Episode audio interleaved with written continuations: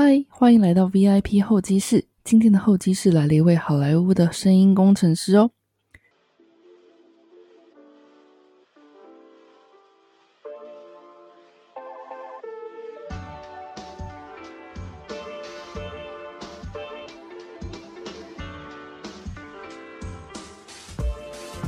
说到好莱坞，是不是脑中开始浮现很多经典影片了呢？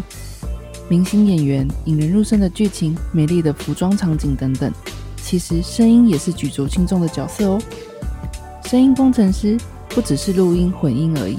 熟知声学加以调整、声音再制等等，是一门很深奥的学问呢。伊恩在台湾成为声音工程师之后，抓住机会前往美国进修，现在投身好莱坞的娱乐产业。虽然说多多少少受到疫情的影响，但是伊恩说在这里有很多机会可以让他发挥所长。准备好了吗？来听听伊恩勇闯美国的故事喽！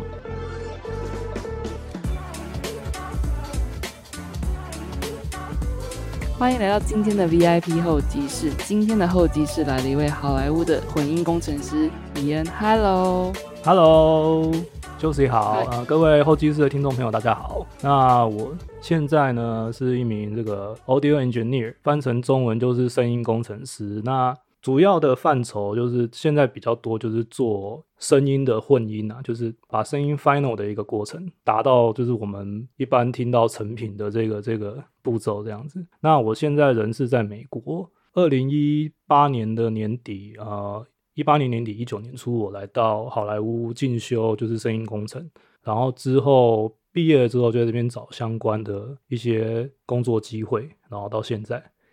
你这个声关于声音的专业是在台湾，当初在台湾就已经在学习了吗？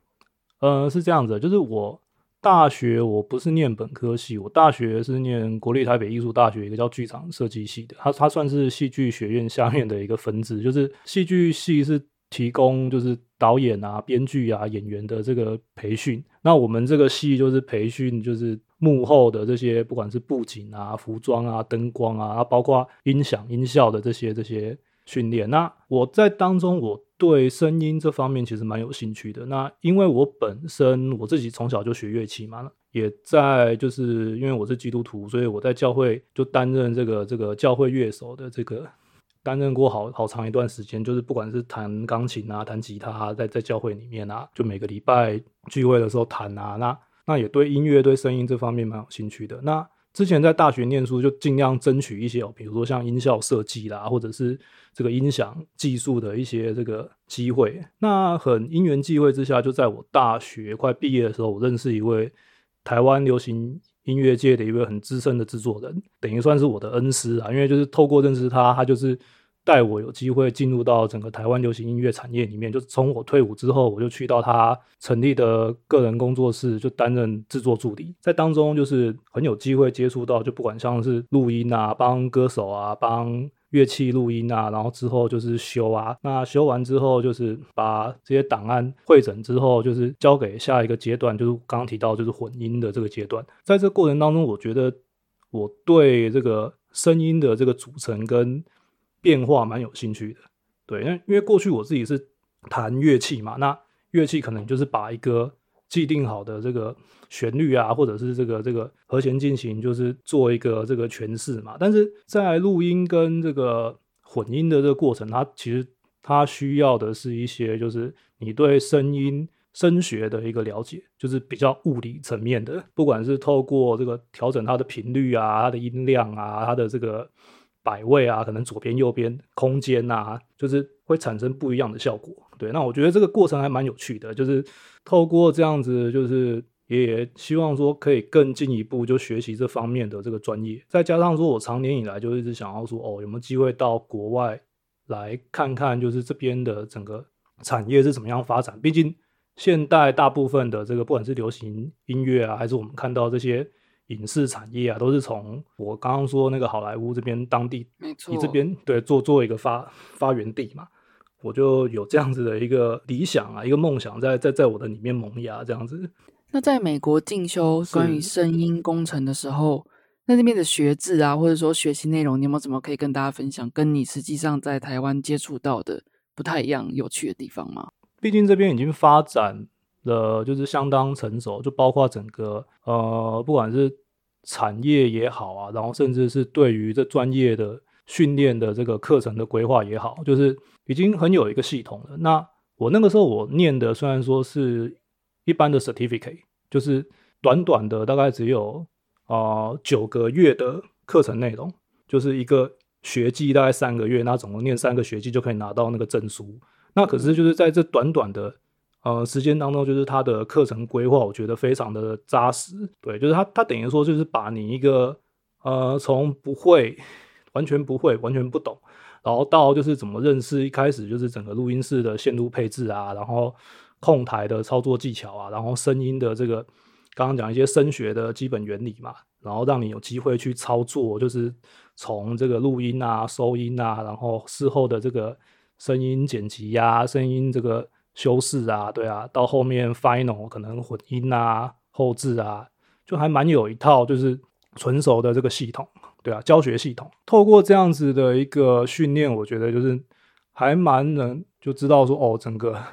制作的流程是怎么样子，包就包括说音乐制作啊，还有就是呃影视的这个这个声音后置的这个制作，它的流程是怎么样。透过就是在这边的环境就可以认识就是各。各地厉害的，不管是音乐家也好，还是这个这个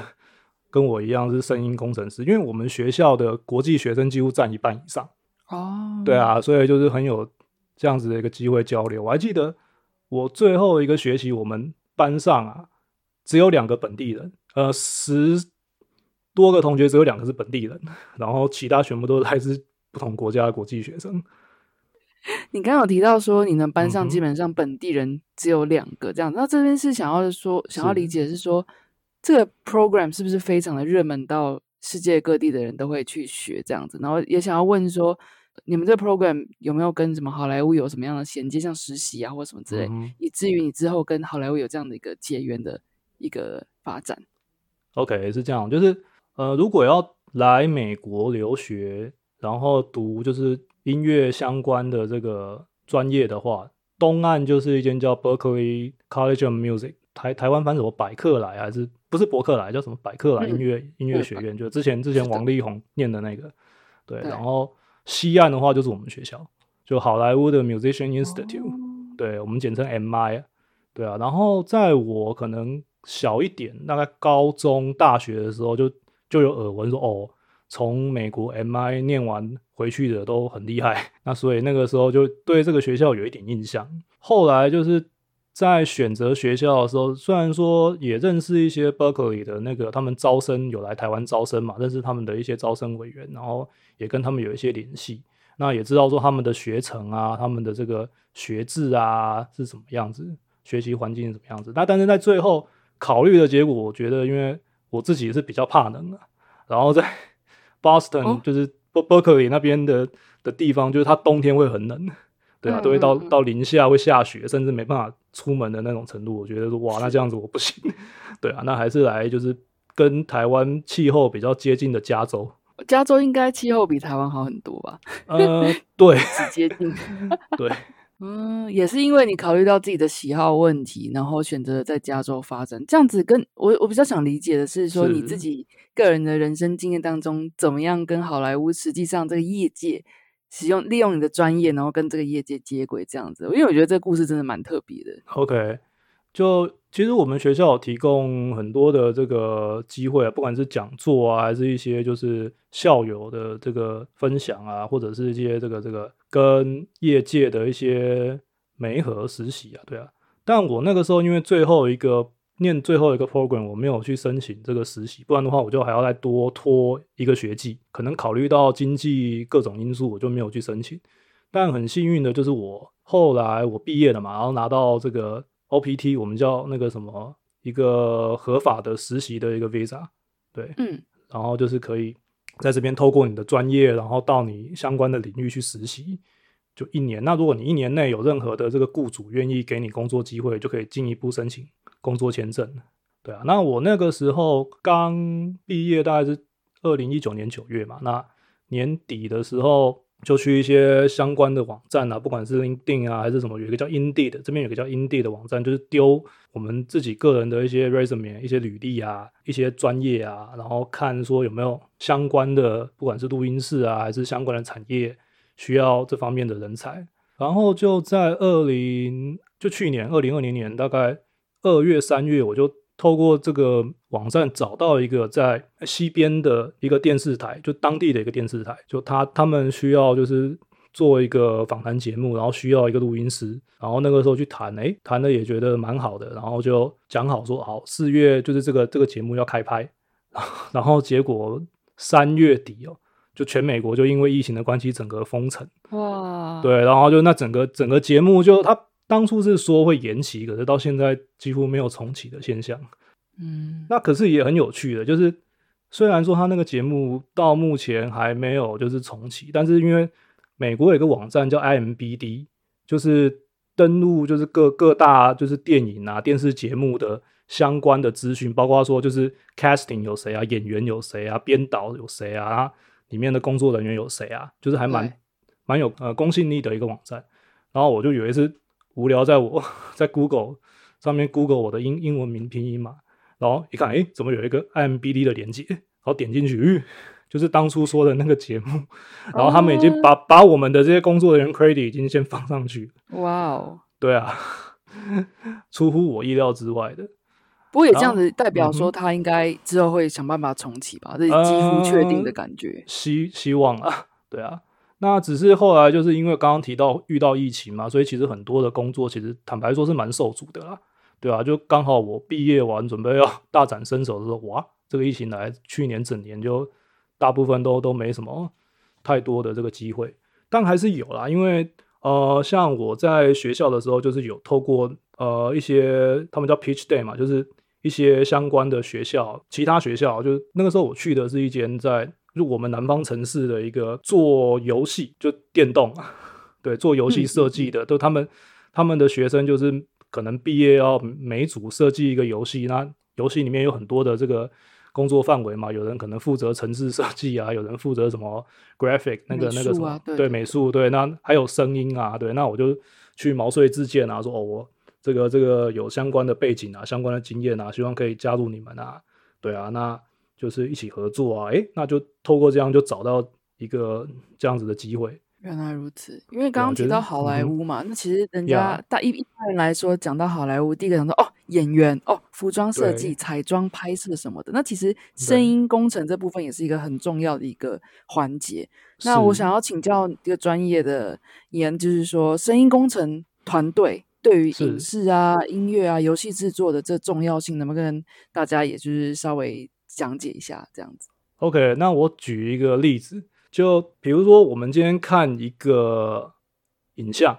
那影像你就想象今天这个主角他进门，把门打开，然后把门关上，然后镜头就一路看这个主角，就是一路走走走走到这个房间的另外一端。好，那想象这个画面就是，如果全部都是静音的，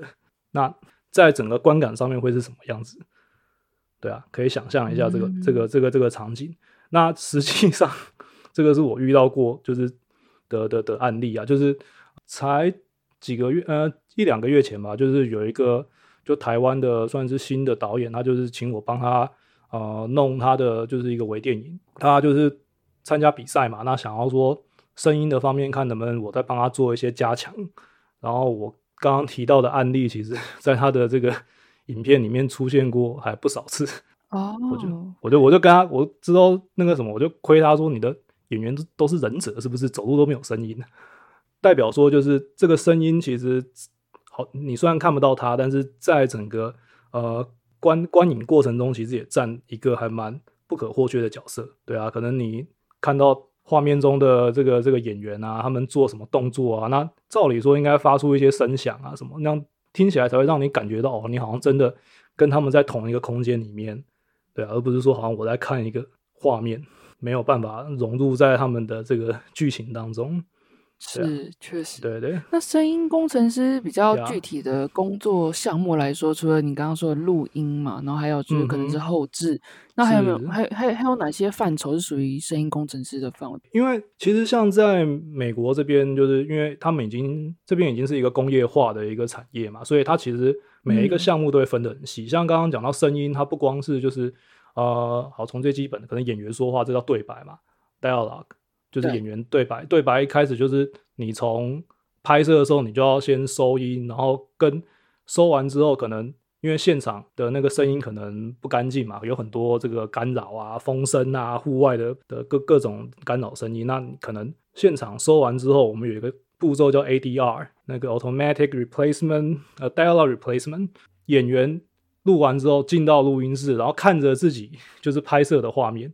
然后照着那个画面的台词就一句一句补录进去。啊，对，，然后事后之后就再透过就是 engineer 工程师把它合成。也就是说，我们现在一般看到的那种电影，不不一定要是是。好莱坞的、啊，但是基本上你会觉得那个对白非常的 clean，就是声音好像很清楚，但是他们就是那种大环境、室外什么，其实都是可以说是后面才在演员们再录一次的那个在呃，对，接上去的嘛。对对对，没错没错。哦。而且啊，这边有一个很 tricky 的地方，就是有一个很有趣的地方，就是他为了要让这个声音听起来像就是当下的环境音啊，就不会像是我们室内这种很干净的声音，就是然后就是他们的那个录音师，其实在拍摄的时候会先可能拉一个时段，就是单纯录现场的环境的声音，然后之后在后置的时候，就是把这个声音叠在就是哦重新录对对对，重新录制好的这个对白的下嗯。面，然后就让你听起来说，哎，这个有就是 室外的空间感啊，那种 ambience 那种那种那种环境音的感觉啊，就不会让你听起来说好像是重重新去去录音室重录的这样子。对啊因，为我以前小时候看那种对岸的那种啊 偶像剧什么的，就是就他们那个后期在请别人配音的那种感觉就非常的明显。可是是看电影那种真的在电影院里面看，就觉得诶，我我这我这也常常常会好奇说。他们也没有别麦啊，或者什么，但是他们就是、嗯哦，在外面追逐啊、枪战什么，但是那个声音就是就很很干净，你知道吗？我那时候就哦常会疑问说，这是当下就直接那样收音，还是说之后有在干嘛调整什么之类的？今天终于算是解惑了。对啊，对啊，其实后来进到这个产业就知道，大概有八成以上的声音都是事后再加进去的。嗯，不过这样子听起来，声音工程师真的非常的重要欸，因为声音有没有调整啊，或者是怎么样的呃安排去做处理，其实都很影响你说是电影也好，观看的那个感受，或者说是音音乐制作，那更是很着重在声音这边。是。那这边就想要请问错以恩说，你合作过那么多，因为一样呃主干来说都是声音的专业嘛，但是有刚刚有说到是游戏制作也要声音。啊，音乐制作更需要声音。那呃，电影啊、影视这些都需要。那你个人的工作经验上，你有没有哪些，比如说是声音制作的啊，呃，音乐制作啊，你是比较有一些印象深刻的故事，也跟大家分享？因为我最早是做音乐制作出来的嘛，在台湾就超过大概六七年的时间。嗯，对啊，那当中有趣的就是哇，今天录到哪某某某歌手啊，或者是录到业界里面很资深的乐手，然后就是他们技巧就是很好，好到就是啊，我们今天谱给他，然后他可能自己练过一遍，哦，好录音了，然后录音录完一道，完了 就结束了，然后可能再多录多补录个两道，这个算是嗯 bonus，就是你制作人可以挑，就这样，非常的这个迅速，对啊。哦，所以你个人是也是因为跟自己的工作经历有关系，会觉得说，以你来说，音乐制作会比较有趣、interesting 这样子。呃，这是一部分啊，然后再嗯来就是后来进入到就是就美国进入到后来更更广这种声音后置的产业啊，那像我刚刚讲到就是事后这种配音嘛，不管是配对白还是我刚刚讲就配那种动作，比如说像脚步声啊，然后演员的一些肢体动作啊，产生这个声音，我们叫做 Foley，F O L E Y，就是它这个呃中文好像翻作叫什么拟音哦，模拟的拟，模拟声音拟音啊。拟音嗯。对对对，然后就是就是你要比如说看着演员走路，那你就要模仿他走路的那个那个速度，他的他的那个脚步，然后把你走路的声音录下来。然后甚至就是你要考虑到，就是他当下穿的鞋子，然后脚下面踩的那个材质是什么，那个声音才会是正确的。哦，这些也是你的工作范围吗？你要去模拟那个声音，这样？呃，对啊，有有有做过，还蛮好玩的。哎，我我其实呃有看过类似的影片，就是可能画面上是女主角踩在落叶走路的那个声音。那其实后置就是你刚刚说的那个拟音，其实它不是录音的时候不是真的踩在树叶上，可能是用某种东西，然后就是搭上去，画面就哎很像在踩在树叶上走路的声音这样。对对对对，没错。对啊，这点还酷哎。对啊，还蛮有趣的，就是想办法用身边可以取得的一些素材，那想办法就是制造出就是那个声音的感觉。这样听起来会觉得说，好像在美国声音工程师的发展性比较多。那你一个人你的经验来分析，或是专业来分析都可以。你觉得美国跟台湾对于声音工程师的发展性有什么不同，或是特长这样特征？OK，台湾我所知道的就是因为毕竟人力有限嘛，然后可能 这个预算也有限，所以很刚刚讲的就是这些声音工程啊，这些可能都是只有偷一两个人来完成。对啊，那。嗯，在这边的话，哦，它就是一个专属的部门，那部门底下又分各个不同的分支，这样子。像可能一个声音的这个部门上面就有一个这个商商 department 嘛，那会有一个商 supervisor，一个一个就是声音的总监嘛。然后它下面可能就有分像对白啊、ADR 嘛，然后甚至音效啊、sound effect，然后 foley，foley 会单独拉出来一个。那可能像什么？那个 music music editing 配乐的剪辑又再分得更细啊，那最后还有再一个什么一个 sound mixer，就是就是最后把这些东西混混混成成品的一个一个一个一个职位，那就是分工很细。那分工细的话，就代表说这个需求量其实是大的。毕竟这边整个娱娱乐产业的发展，呃，不光电影啊，对啊，电视啊，然后现在又有所谓的 streaming 啊，串流平台啊。对啊，什么 Netflix 啊，什么什么 Hulu 啊这一类的，对啊，Disney Plus，对啊，他们都有他们自己的这个制作啊，对啊。那就长远来看，其实就这边的确发展性会比较来的大啦，对啊，坦白来说。嗯，那你个人在美国不一定要好莱坞，跟在美国你的工作经验当中，有没有什么有趣的故事，或是你遇到挫折，特别觉得啊？好辛苦啊的点可以跟大家分享吗？比较辛苦就是我们遇到疫情这次啊，就是因为整个整个城市都都 lock down 嘛，都都都隔离嘛，那居家避疫嘛，变成说很多的工作机会就就就就就没有啦。那可是很妙的是，因为我刚刚说我在教会嘛，这个时候因为教会没办法开，但然后所以教会就想出了一个方法，就是用网络直播的方式，把这个每个礼拜要聚会的这个。内容用网络直播，就是不管是透过 Zoom 也好啊，透过 YouTube 还是其他的直播平台啊，就是丢出去给教会的这个信徒，我也有参与在当中啊。就是我们比如说像唱歌的话，唱唱圣歌嘛。那刚刚讲我之前在教会是弹乐器的嘛，那可能我们就是一群人，就是先找一个时间，然后把就是要唱的歌，就是先另外录好，录好之后，就是我这边后置完，然后交给最后会诊的。会诊的人，然后他时间到，他就把这些东西播出去，这样子。对，然后还有就是现场的直播，就我现在比较多做，就是人到现场嘛。那那实际上就是跟一般我们平常在教会的这个流程是一样，只是变成说下面没有观众，然后是摄影机跟这个 电脑，然后就是把我们的这个影像啊、声音啊，透过这个直播软体传给就是这个收看的这个这个这个会众他们那边。我这样听起来，声音工程师是不是一个没办没办法在疫情之前是没不太有可能是远端工作的一个职业呢？因为这样听起来好像必须到那边有有个设备嘛，比如录音室啊，或者说有什么样的设备、什么样的场地，是是这样的吗？是这样的一个概念？呃，如果是就录音收音的话，那这个没办法，这个一定要到现场嘛。对啊，这个没有办法透过远端。那可是像后置的部分，这个其实在哪里做都可以，就是只要你在一个。对的声学声学空间是对的一个环境，那或者是你有好的一个聆听环境，不管是透过耳机啊，还是透过监听喇叭，那你就可以就到哪里都可以做做这样子的一个工作，就不会说受到这个场地啊空间的限制。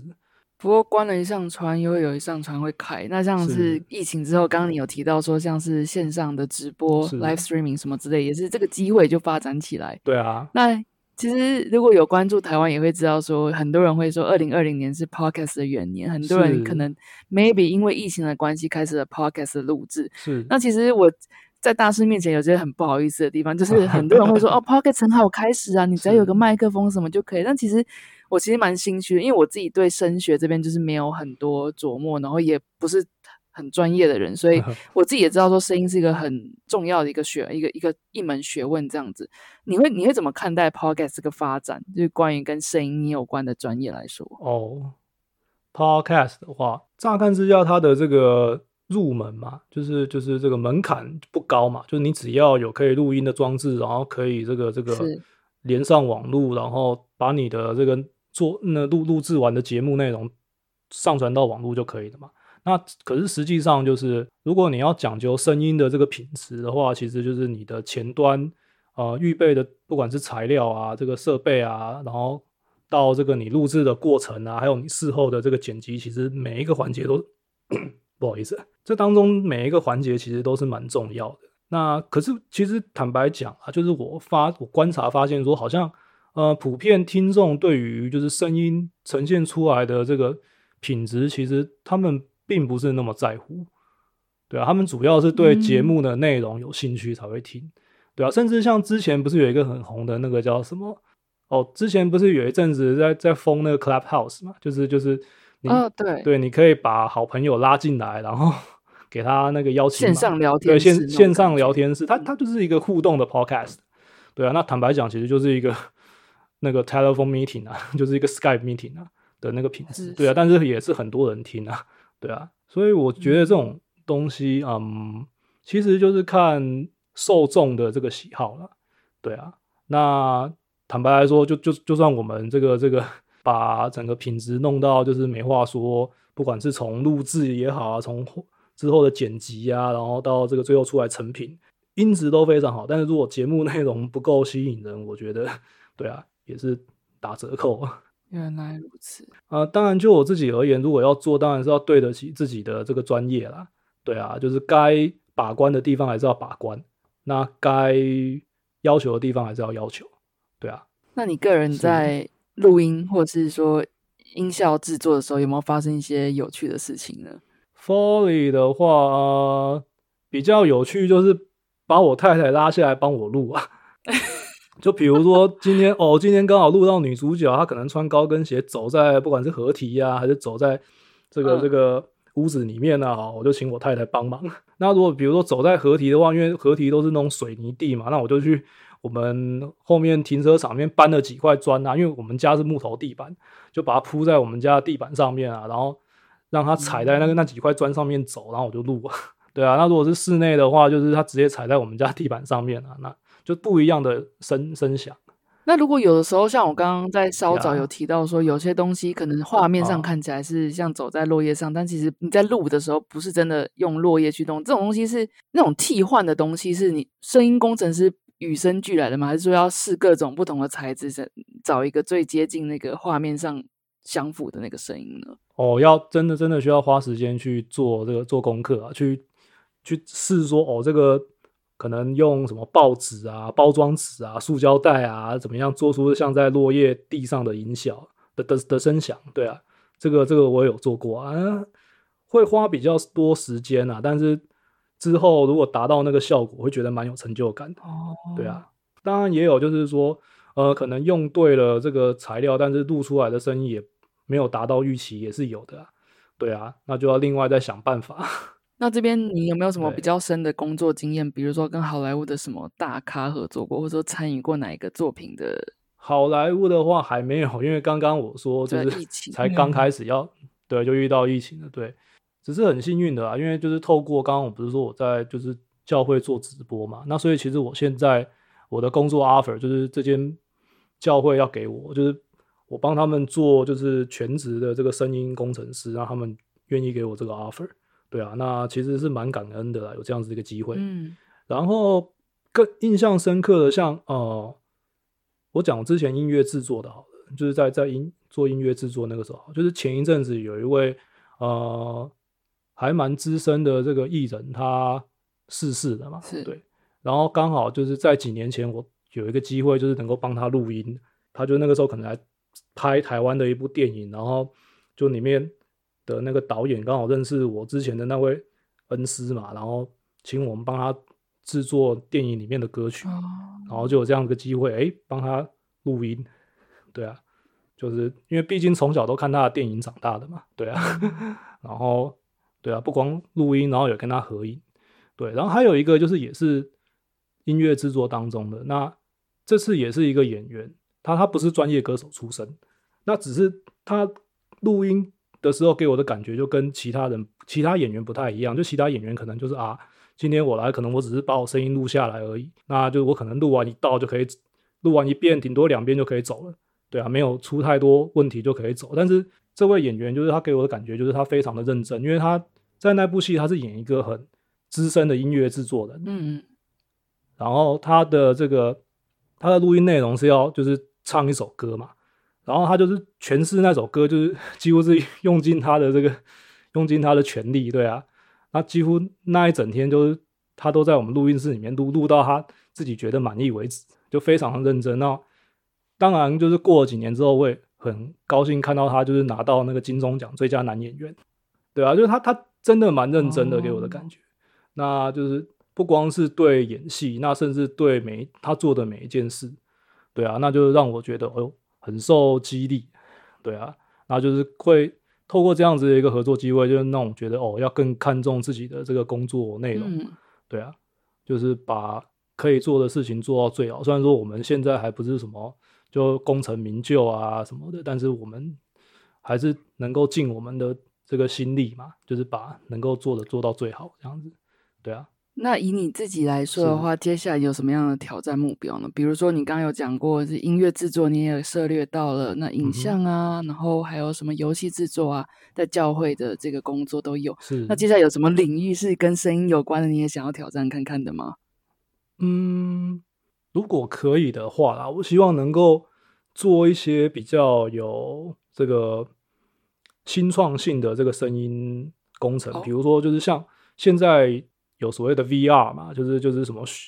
那个虚拟实境嘛。那 VR 的声音就是它是就是三百六十五度环绕的那种的那种那种音场。那如果可以的话，看有没有机会做到这一类的。我刚自己想到的是，你有没有想要考虑动画的那个声音工程？因为我觉得动画是蛮酷的，像嗯哼，动画的话。我对这方面是没有涉猎太多啊，虽然说有看，不管是美国的还是日本的动漫啊，但是对我来讲那是另外一个领域，因为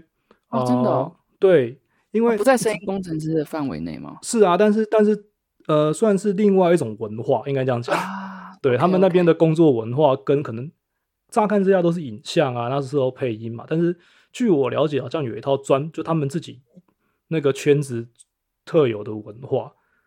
对啊，其实跟游戏产业有有一点像，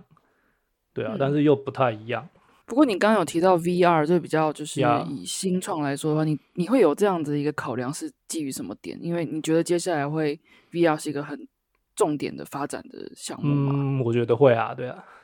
嗯，我觉得我我觉得会啊，因为毕竟疫情大家都关在家嘛，那可是透过这些网络的这个这个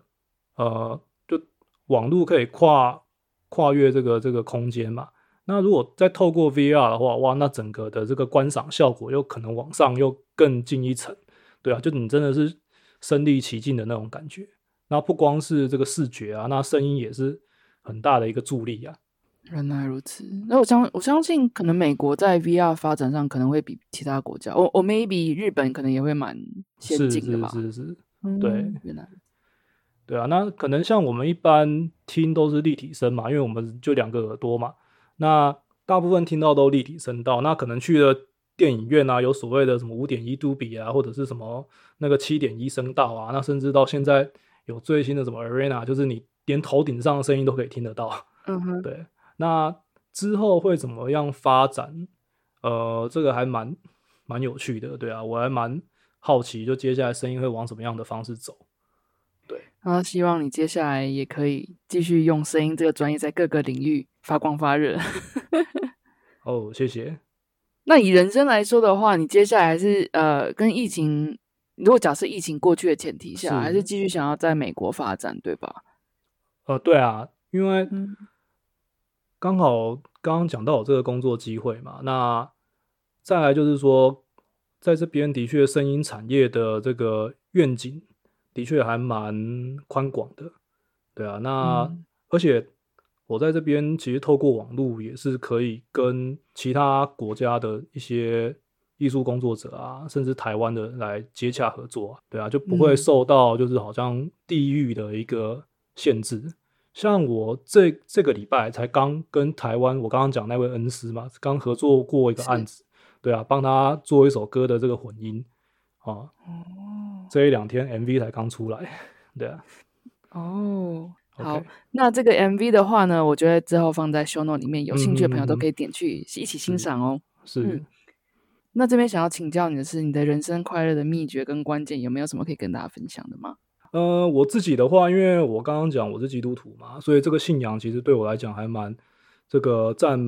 很大的一个部分啊。那当然这边不是要传教啦，那我用比较白话的方式说，就是啊，我会觉得说，好，你今天